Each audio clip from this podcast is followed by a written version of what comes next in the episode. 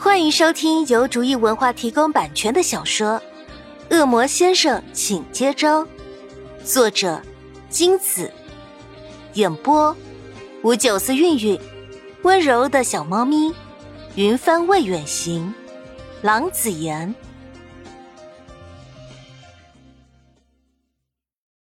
三十四章，嘀咕什么呢，潘夏？烦人的声音再次在耳边响起。就是啊，分享一下嘛。不过要是坏消息的话，就不必了。秦宇航八卦道：“你这只听好的，不听坏的，算什么分享？”潘夏臭着一张脸：“你跟他说坏的，跟我说好的，这一样是分享。”秦宇航想了想，兴致勃勃的提议道：“潘夏翻了个白眼，这人又抽风了。”懒得理他。秦宇航见潘夏如此，不爽的看向他，眼看着两人又要打起来了。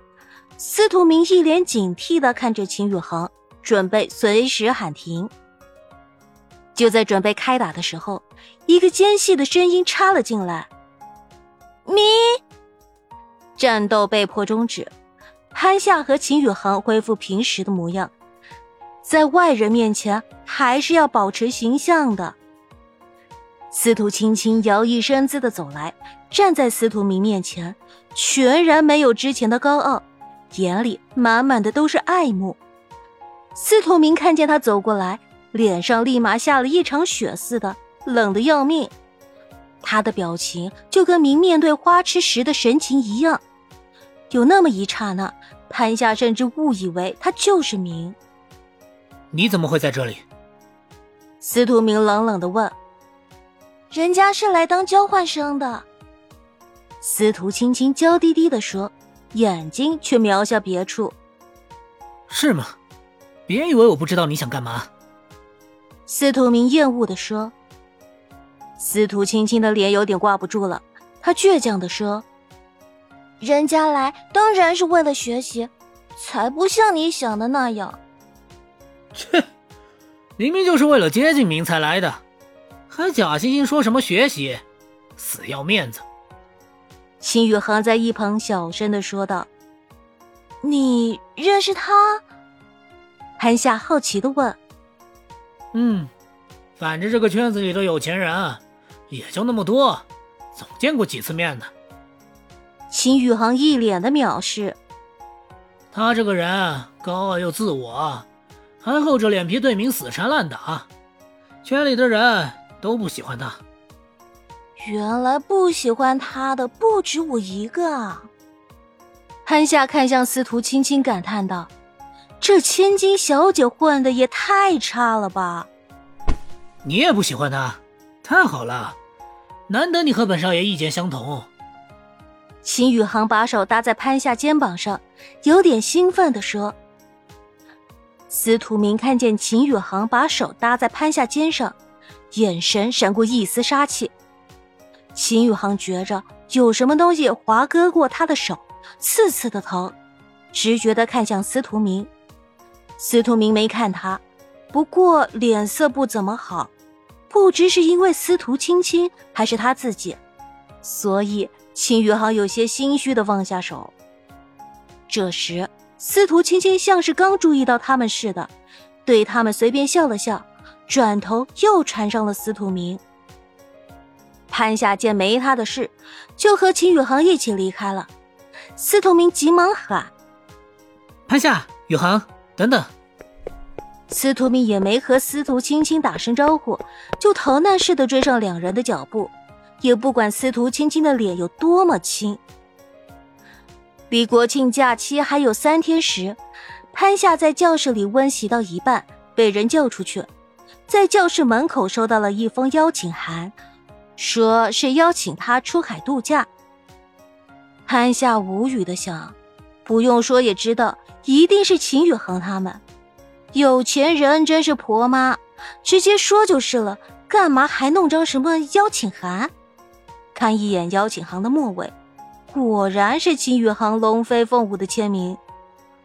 回到家，老爸老妈留下生活费，匆匆的道了别就走了，潘夏站在门口喊：“喂，你们这次又去哪儿了？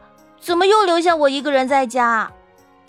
远远的飘来一句：“拜。”电话铃响起，潘夏跑过去拿起电话：“喂，你好，潘夏，本少爷的邀请函你收到了吧？你要不要跟本少爷一起出海玩啊？你也在这里哦。”电话的另一头传来秦宇航的喊声，差点把他的耳朵震聋。潘夏反射性的把电话拿开，等电话另一头的大嗓门说够了，他才把电话放回耳边。潘夏奇怪的问：“你怎么有我家的电话？”山人自有妙计，本少爷方法多得很。你到底来不来？秦宇航得意的卖关子。就算他不说，也知道，有钱能使鬼推磨嘛。在班上随便找个人给他一笔钱，或者找个花痴女放一下电，就算是祖宗山坟在哪儿，他们都会讲。何况是他的电话。不去，我们又不熟。再说了，我跟你出海算什么事？潘夏坐下来说。电话那一边沉默了几秒钟，也许他没想到潘夏会这么说吧。五秒后，电话那头终于有了回应。我还以为我们已经是朋友了呢。不管怎么说，本少爷早就把你当朋友的，而且应该能够感觉到少爷我没有恶意，想邀请你出海玩。这是本少爷第一次约女生出去玩，你就答应了吧。第一次，你该不会是骗我的吧？潘夏不敢相信，像秦宇航这样的男生会是第一次约女生。幽默风趣、帅气多金，不该是很多女生梦寐以求的男朋友类型吗？勾一勾手指，就得有一个排的女生扑上来了吧？